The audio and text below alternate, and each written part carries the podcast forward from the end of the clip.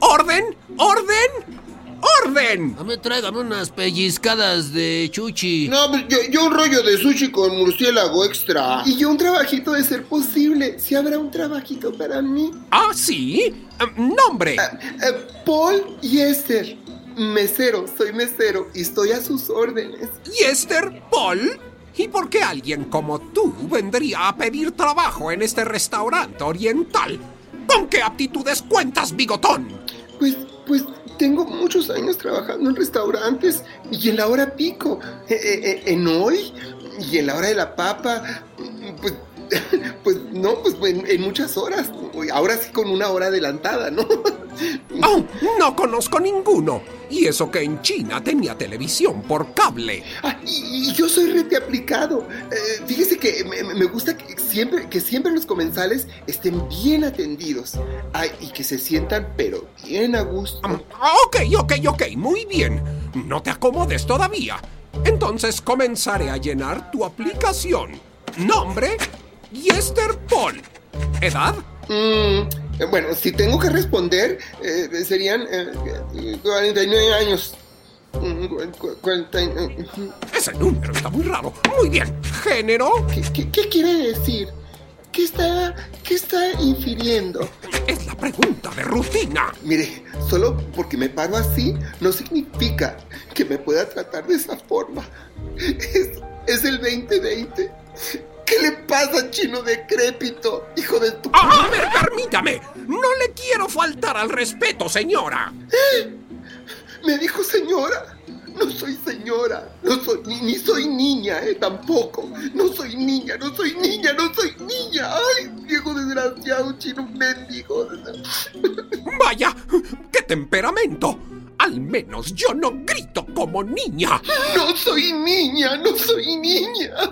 Ah, sí, sí. No parece niña. Claro que no parece niña. ¿Verdad que no? Lo que pasa es que soy asintomático. ¿Ah? Bueno, comencemos con el podcast de Mario Filio. ¡Ay, qué padre estar aquí en su programa, Mario Filio! Lo admiro tanto. ¡Comenzamos! Érase una vez un mundo ajetreado donde se vive a contrarreloj y en donde el tráfico y la rutina amenazan a todos los que viven en él. Por eso creamos una nueva emisión llena de anécdotas históricas, invitados que seguro escuchaste antes y consejos para todo aquel con interés en el mundo de la locución, el doblaje y hablar en público. Bienvenidos a el podcast de Mario Filio.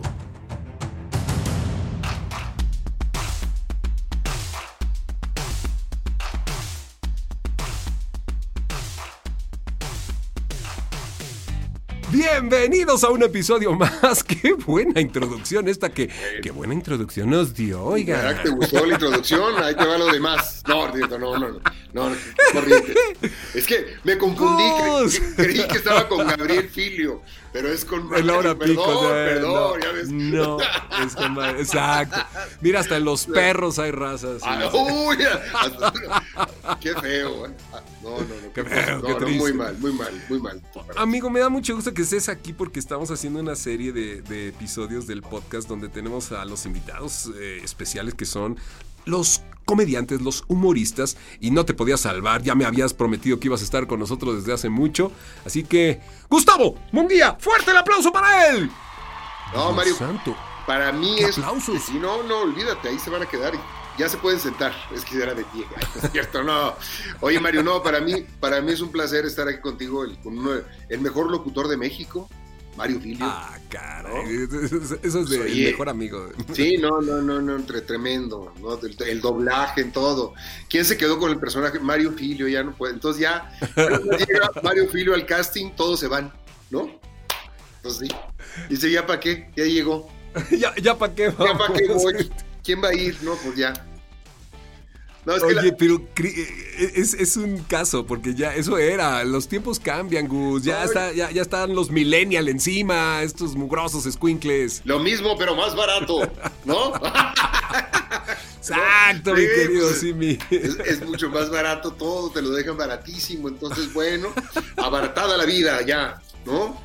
Ay, mira. Oye, es que el, Sí. el- el- el caso del comediante, bueno, en especial de, de los eh, comediantes como tú que tienen personajes tan conocidos como Paul y como otros, el uso de la voz, ¿tú por qué no has hecho doblaje si eres tan bueno, hijo? O sea, creas personajes muy padres. Pues yo encantado, fíjate que tengo amigos en el, en el, ah, en el ámbito del doblaje, uno de ellos es Mario Filio, y ya le he dicho muchas veces a Mario, pero se hace bien, pen- perdón, se hace medio güey, y dice, no, sí, sí, te voy, no, vas a ver que sí, pues, no, o sea, es como, me da nada más el avión. No te voy a dejar, no te voy a dejar en paz, ya lo verás. No, canijo. hombre, no, y es que esa es promesa, promesas y promesas, no importa. Yo Te lo fe prometo, vas a, vas a estar. En este podcast hablamos de, de la voz, de, to- de todo lo que tiene que ver el mundo de la voz y el crear personajes como los que tú has creado que ya se distinguen por, por su voz característica ha sido un trabajo muy fregón. Tú eres músico, tú tienes un desarrollo del oído muy especial, amigo. Sí, sí, eh, digo, bueno, pues eh, Tocas, ya fíjate que ya no estoy tocando, sí he estado este, en, la, en la música, pero ya ves que la música mm, es un, es un poco difícil, es un medio, es, es un medio difícil, ya cuando lo pegas, pegas, ¿no? Pero viendo a mis compañeros eh, compositores cómo han batallado en este ámbito, y sobre todo, mira, yo llegué de, desde del norte, de Ciudad Juárez, Chihuahua, y pues llegas con todas las ilusiones como buen provinciano a la Ciudad de México, este monstruo, y te das cuenta pues que hay miles de cuates que hacen lo mismo que tú y mejor.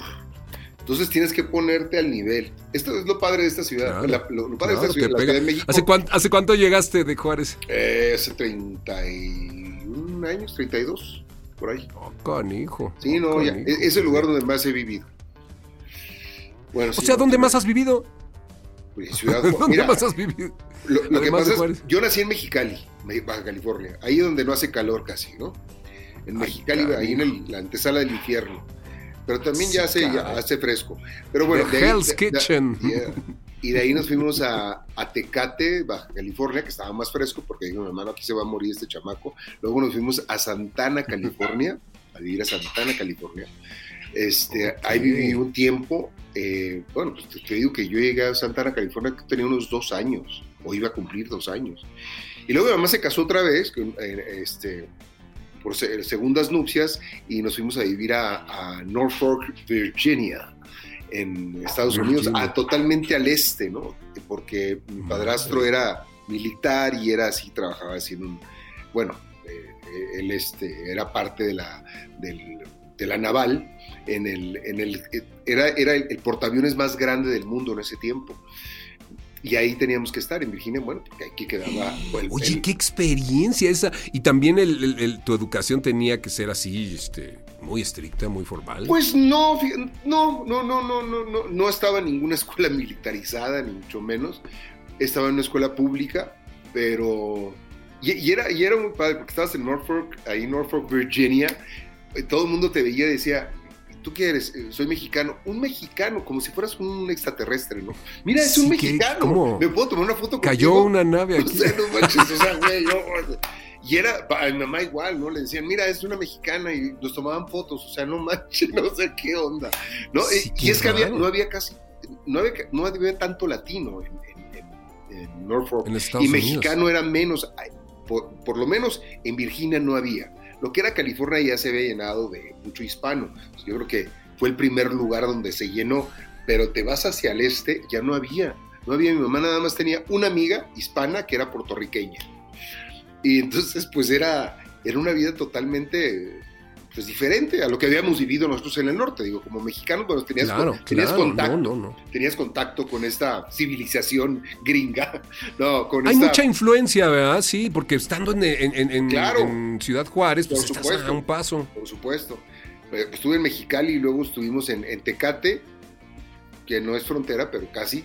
Este, y luego nos fuimos, nos fuimos a Santana, California, a vivir a, a Santana y aprender el inglés y lo aprendí, pero de volada. No me di cuenta cómo lo aprendí, pero lo aprendí.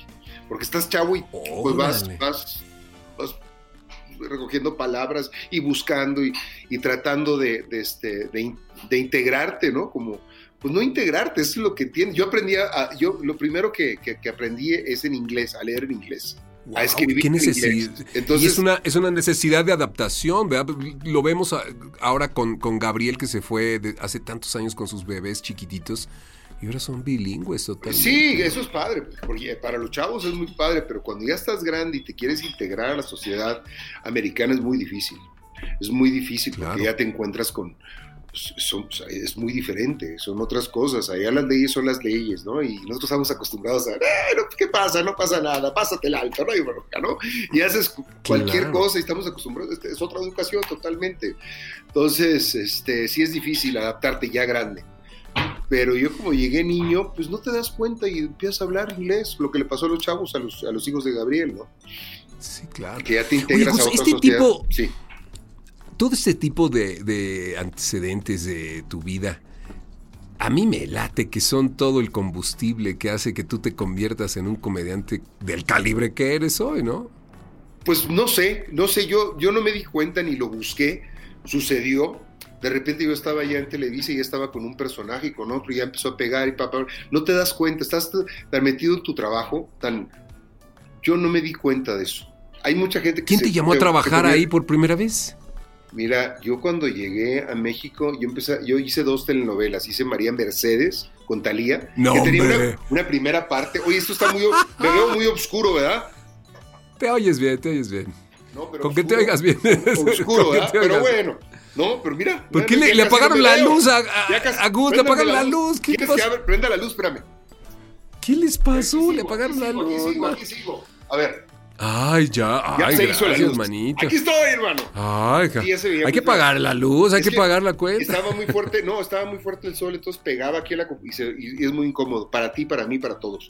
Entonces te decía, yo creo que todo te lleva, yo nunca lo busqué, este, esto, se, esto me fue llevando y de repente te encuentras así como en la en este torbellino, en este, en, en este rollo de, de- de- de- de estar y que empieza la gente a pedirte autógrafos, que fotos. Y yo, yo, yo no fui consciente de eso. No fui consciente, ¿sabes por qué también? A mí me aterrizó mucho el, el escribir la hora pico, el musicalizar a veces. Entonces yo lo vi esa, detrás de cámaras y, eh, y- y en cámara, ¿no? La- así fue mi evolución. Entonces no, no, no es... No es este... A ver, a ver, pero es que ya me confundí. Entonces tú, tú, tú empiezas como escritor, como eh, director, como. O sea, tú tienes todo un, un background ahí más grande. O, o cómo, cómo fue el inicio, ya me perdí. No, fueron muchas cosas. Yo cuando llegué a México, te voy a decir una cosa, yo empecé a hacer locución con, con esta Palestino, ¿no? Ahí No es cierto, con luego fui- Palestino en Spot. Sí, sí, y luego fui a otra, estaba en varias haciendo locuciones. Y luego me invitan a hacer toda la campaña de Bienvenido Paisano, tanto en imagen como en voz. Hice todo el Ajá. Bienvenido Paisano. Y me llevaron a Mexicali a hacer este, un spot, a Ciudad Juárez, a las fronteras me llevaron a eso, ¿no? A hacer, a hacer este, el spot y la voz oficial en, en- en Bien- Bienvenido Paisano. Hice jingles, canté jingles, canté- el, el último, ah, ¿te acuerdas del que, el, el que sonó mucho? Bueno, no, no es- no es mío, pero yo, yo grabé la voz, la de eh, Adiós, granito de arroz, del salero ya te sales, Salafina ¿Cómo no? llegó, es el de Salafina, ya está haciendo comercial. Entonces, ¡Wow! Eh, Salafina y luego- llegó. y luego fue el último que sonó, que fue, fue un cover que se fusilaron, ¿no? La de Office Depot, ¿no? Cuida tu negocio, Office Depot, cuida tu negocio, que era care- Taking Care of Business, ¿te acuerdas de esa canción? Era Taking Care of Sí, sí, Business. sí, sí, sí. Y la sí, adaptaron, sí. bueno, Es- esa es de Hugh Lewis o de quién No, era de, de No, de- Backman, Turner and Overdrive. Es BTO, era de BTO. Back to- BTO. Ba- Ba- Backman, Turner, Overdrive. Esos eran. Y Oye, entonces, a ver, can- cantante, este, Y luego. imagen para comerciales, locutor, y luego, y- sí, no, no, bueno, empecé a buscar la vida, o sea, el hambre es canija, Mario. Entonces empiezas a buscar todo lo que hacías, todos tus juguetes. Yo los saqué y dije, a ver, ¿qué sé, qué sé hacer con esto? Esto puedo hacer. Ok, este, puedo hacer locución, ok, voy a hacer jingles, voy a hacer esto, voy a hacer lo otro. Luego empecé a hacer las canciones, que estaba también Gabriel, tu hermano, Gabriel Filio, eh, em- empezamos a hacer las canciones de Hechos de Peluche. Y ahí yo hice una canción con Al Castillo que fue, pues pegó nacional, que fue La Cumbia del Encanto. La de te cambio la pala por el bat. El bat. Te cambio la pala por el bat. Y empieza, empieza mi carrera con la música y luego me mandan Miguel Galván, que ya estaba en Televisa, me dice, ¿sabes qué? Quiero que te hagas cargo de este programa porque a mí me están llamando y yo no puedo porque estoy en Televisa y esto es de Telemundo. Entonces me voy con Telemundo en estudios, eh, los estudios Churubusco que hacían la hora lunática. A mí ya me, eso ya me seguía la hora, la hora, la hora. La hora lunática con Humberto Luna, que era un gran locutor de Estados Unidos en ese tiempo. Aquí se grababa el programa en Estudio Churubusco y ya se lo llevaban para Estados Unidos. Me tocó estar ahí con, con Humberto Luna también en Miami, todo un mes grabando programas. Este, bueno, fue ah, muchas, mu- muchas cosas. Me salgo de ahí, me voy a Televisa, después hago las novelas, luego me hablan para Picardía Mexicana, me llaman para Picardía Mexicana, Reinaldo López, luego ya me llaman para La Hora Pico, eh, Reinaldo López también, y me llaman para, para yo, yo creía, voy a actuar acá, no, vas a escribir. Y bueno, y entré, como y fuimos equipo de- tre- tres escritores, César González El Pollo, Alfonso Villalpando y, y tu servilleta. Ya después se integraron otros, otro, luego yo me salí, ya entró otro. Yo el, yo el último año de la hora pico dije, ay, ahí nos vemos, yo ya no quiero, ya no puedo, ya no Oye, puedo. No es que no quiero, Pero, ya este- no puedo. pero escribiendo, pero escribiendo, pero Sí. y actuando Sí. después o a la par. A la par. A la par. Y, y era, invéntate una canción para meter ahorita para esto. O- ok, voy a hacer una Sí, canción para no, este no. comercial. Entonces, llegó un momento en que eh, Reinaldo de, re- de repente ya no me lo entendió, se enojó mucho conmigo porque, porque me fui. Me dijo, oye, no, ¿cómo crees? Fue, fue un, fue un desgarreate, pero bueno, en fin, este, lo que pasa es que yo, por ejemplo, estaba en Disneylandia, llevé a mi familia y en ese tiempo pues era muy difícil conseguir una computadora, no había tanto co- la computadora portátil, te estoy hablando de- ya, Sí, no, ya en los no. 90, 90 y, ¿qué fue esto? 97, por ahí, 98, por ahí, que fuimos a Disneylandia y me hablaban de la oficina, oye, que necesitamos el libreto y esto, pero oye, espérame, estoy en Disneylandia, no, espera, es que ya lo necesita Reinaldo. Y entonces en ese caos, así vivía yo, así vivía yo, que tengo que entregar un Sí, sketch, no. que tengo que... Entonces ya era mucho estrés y yo dije, ya, entonces ya al final, el último año, ya no, ya no me quedé yo en la hora pico, ya le... A ver, cuando algo no se disfruta, pues la creatividad se muere, ¿no? ¿O qué? Fíjate que yo lo disfruté mucho, Mario, sí lo disfruté, pero hay, hay una cosa que se llama este, calidad de vida también, ¿no? Yo disfrutaba Sí, mucho escribir, claro, lo disfruto claro. mucho, pero tienes que también darle tiempo a tu familia. Entonces, pues se fueron seis años, no se los dediqué a mi familia, va, y me veían de vez en cuando, porque era eso, Qué duro. y luego eran, eran, era, era el salir a dar los shows. Yo los shows los aproveché, pero cuando realmente los aproveché, cuando se terminó la hora pico. O sea, es cuando ya me Ok. pude dedicar. O sea, totalmente. ¿cuántos años continuos fue de la hora pico? ¿Seis? Yo estuve seis años, duró siete años la hora pico. Ok. Y bueno, y en repeticiones, ¿qué te digo? Muchos más. En la hora pico se terminó. Benditas regalías. Sí, que vengan. venga la Andy. Queremos. Pero oye, que, que- venga que- la Andy. Pues ya, que paguen porque no han pagado. Y que paguen. De veras no he ido. se tardan, se tardan, Sí, se tardan. se tardan, pero Oye, bueno. este, ti- e- e- este tipo de, de carreras como la tuya está llena de, de subidas, de bajadas, de cambios. Los que hemos crecido en una casa de un comediante y ver lo que es vivir con el. ¿Qué te cuento, Mario? el- Lo sabes unos días están, unos días ustedes viajan mucho, otros días están en la casa, otros- o sea, ¿cómo ha sido esto en tu vida familiar, amigo? Yo no sé, el, el comediante, le preguntaba yo a César, a tu compadre, en el epi- episodio anterior, le preguntaba yo, oye, ¿es cierto que el comediante tiene un lado que es totalmente ambivalente, que somos como Mr. Jekyll y Mr. Hyde y Mr. Yo sí, Sí, lo ¿no? creo, Del- ¿eh? Yo sí creo eso. Yo quiero creer que, que esta cara amable y sonriente y jajaja, Ajá, ajá. hay un lado que es muy oscuro. Este, y si es un lugar, un lugar muy oscuro, digo, de, de- de- de depresiones, de corajes, de, de- es otro personaje el que está ahí adentro. Y yo creo que, que a través de esa energía de ese personaje, el que, el que es- se amarga y el que le duele y que no le gusta esto de la vida, desde ahí se escribe la comedia. Si no tuviéramos a ese, a, a ese personaje, si no tuviésemos a ese personaje, eh, no, no seríamos comediantes. Si no hay este eso está sí. increíble. Si no, hay este- si no existe este cuate este, medio depresivo, medio amargadito de la vida y eh, medio inconforme y luego es crítico, eh, es inconforme, ¿verdad? Ve, sí. ve- ve las cosas desde otro punto todo- de vista todo este distinto. puchi de, ay, que es una es una porquería todo y la fregada y estar criticando a todo el mundo. El amargadito, ese es el otro comediante, el depresivo, el que no, ya no vale nada de la vida. ¿Qué te puedo contar? En todos estos tiempos digo, hoy en la mañana estaba yo en, en estado caótico, depresivo. No, yo No me creo. digas. Sí.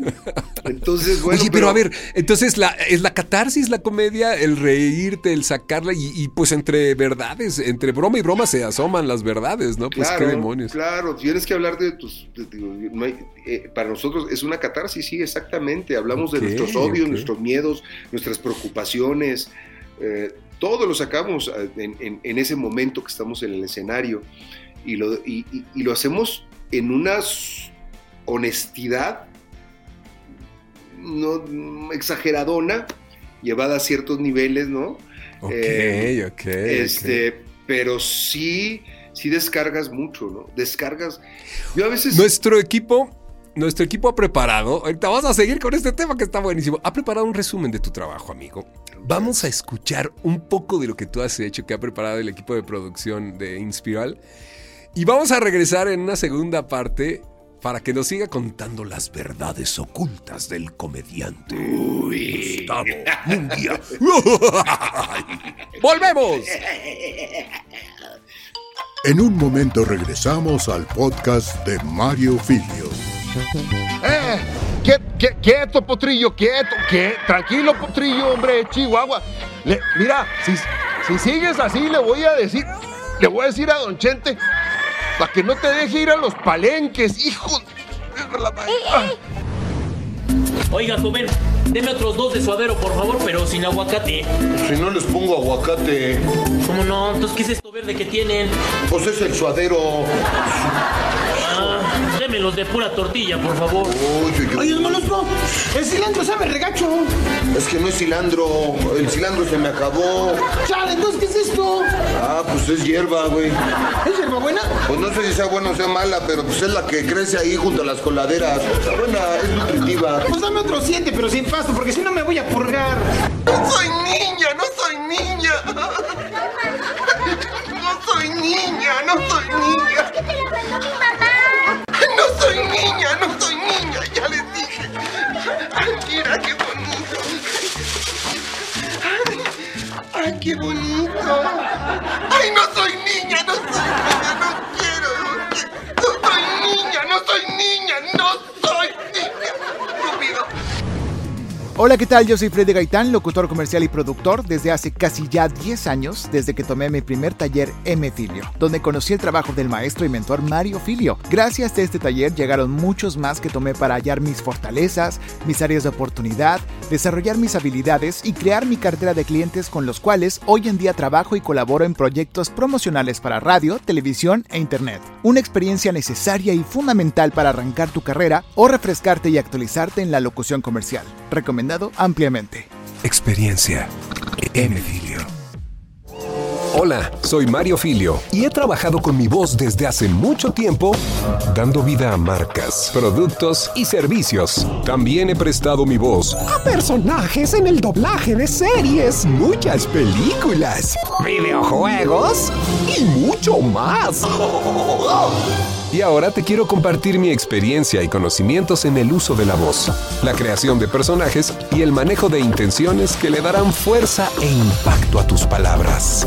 Visita mariofilio.com y conoce mis talleres en línea. Suscríbete y descubre el potencial de tu voz. Talleres Mario Filio. Ahora en línea. Desde el maravilloso mundo de podcast de Mario Filio, estamos de vuelta.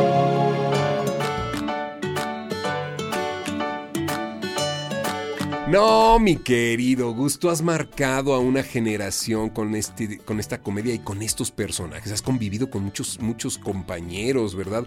Y bueno, el gordito Galván, que también lo conocimos muchos y lo extrañamos al Sí, carajo, claro. mano. Claro. ¿Cómo ha sido llevar la carrera a la par de, de- de, pues, tratar de mantener tus personajes a pesar de, de estar en una televisora y luego en otra y hacer cambios y centro nocturno y todo esto, ¿no? El personaje es tuyo, lo puedes llevar Sí, a donde claro, se te dé la donde gana. quieras, o sea, donde, donde sea, cuando haces tus personajes y la gran satisfacción de escucharlo eh, re- reflejado en, en- en- en- en el público o en la gente, pues sales a la calle y escuchas, no soy niña, no soy niño, quiero pedir una disculpa en nombre de todos, o qué pasó, mi molusco, cómo, cómo está la vida, mi molusco. Fíjate, hay mucha gente que le gusta más el molusco que Paul. Raro, ¿no? Pero bueno, la ¿En mayoría, serio? obviamente, yo le debo mucho a Paul, abrió muchas puertas y, en fin, Sí. se me dio a conocer. Es muy difícil a veces colocar un personaje y colocarte en el gusto del público.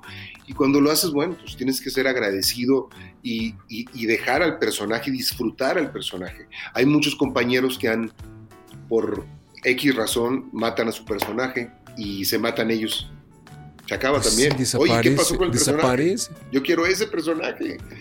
Y Claro. lo ves, o sea, yo, yo, yo po- podría ser otro personaje, podría llevar otra cosa, pero siempre te van a pedir a Paul.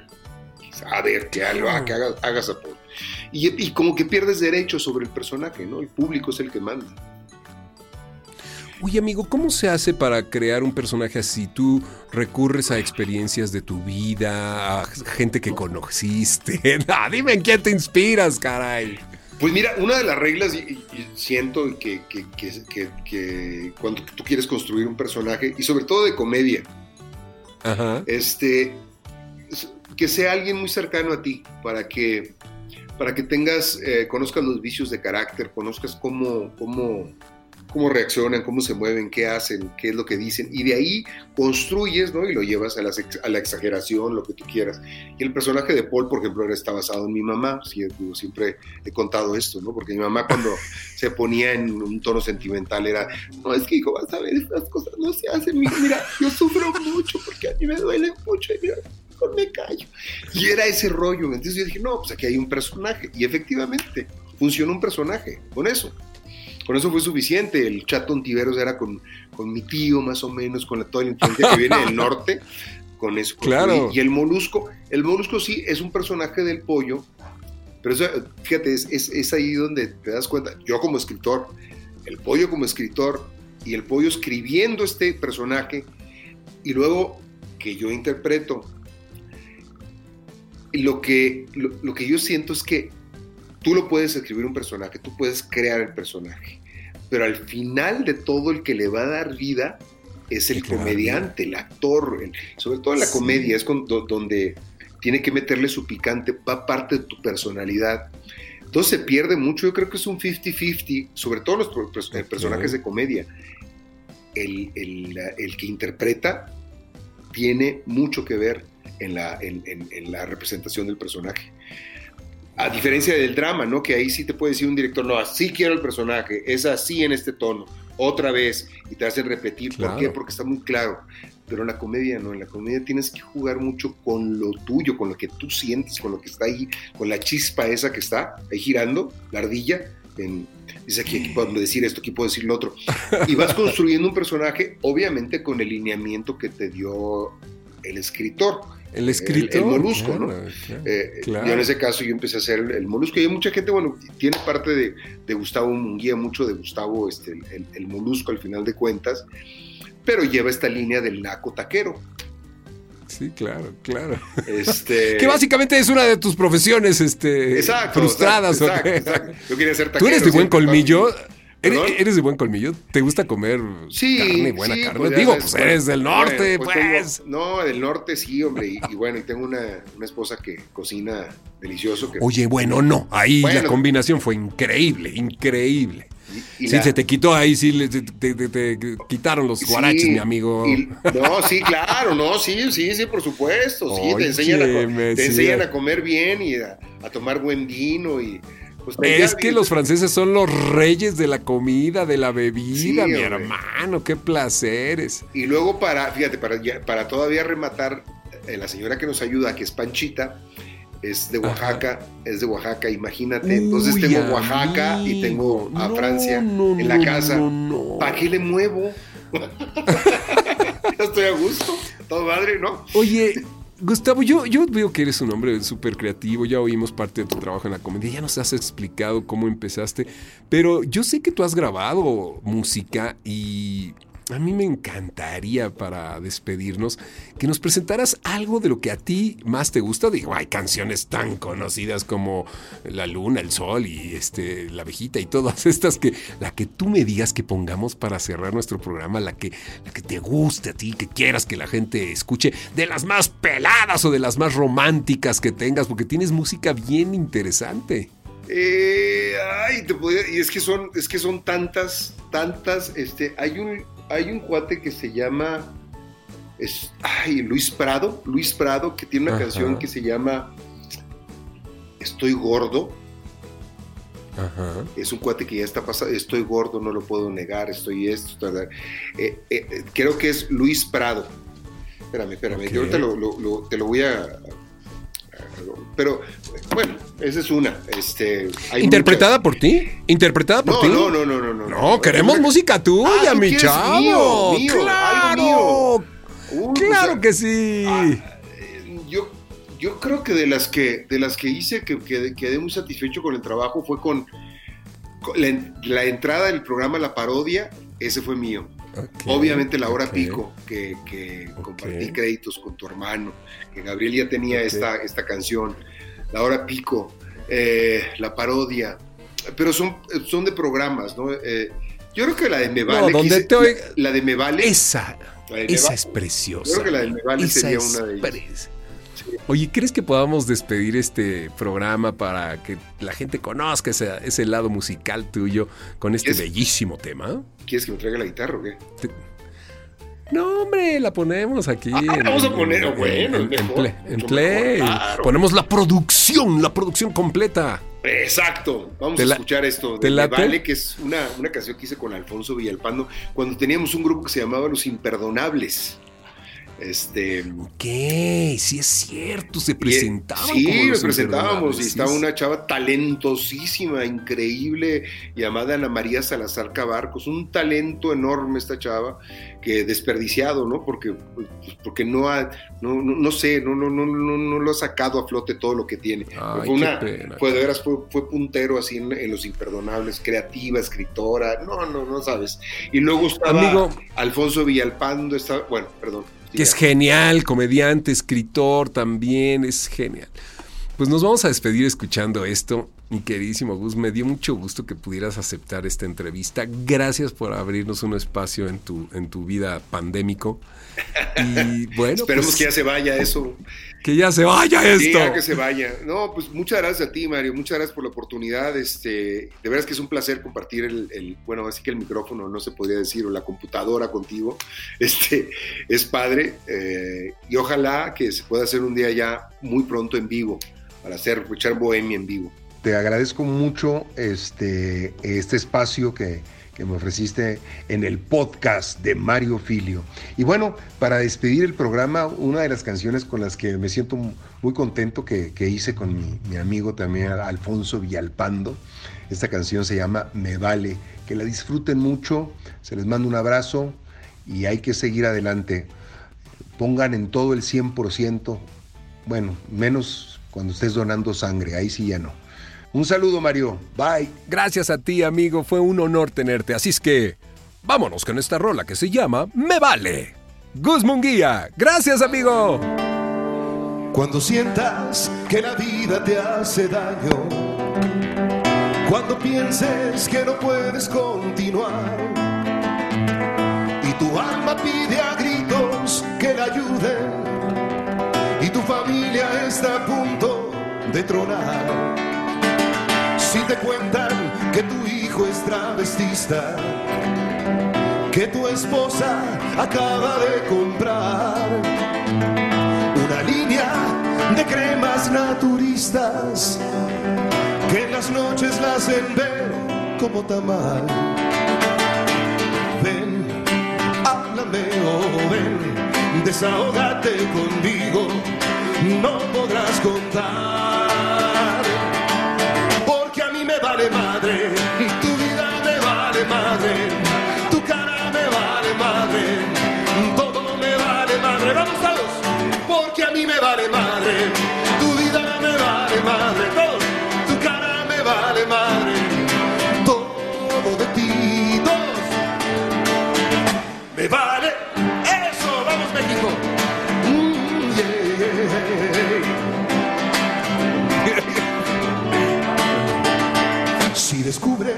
que tu tía es prostituta, pero, que tu abuela es la dueña del congal, que tu hija te salió con que amante de subirse a la azotea y ladrar.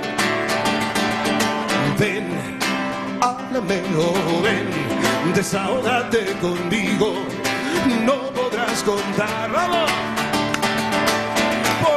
vale madre, tu vida me vale madre, tu cara me vale madre, todo me vale madre, otra vez, porque a mí me vale madre, tu vida me vale madre, tu cara me vale madre, aleluya, todo me vale madre, vamos a hermano, porque a mí me vale madre, tu vida me vale madre, tu cara me vale madre, todo de ti me vale madre.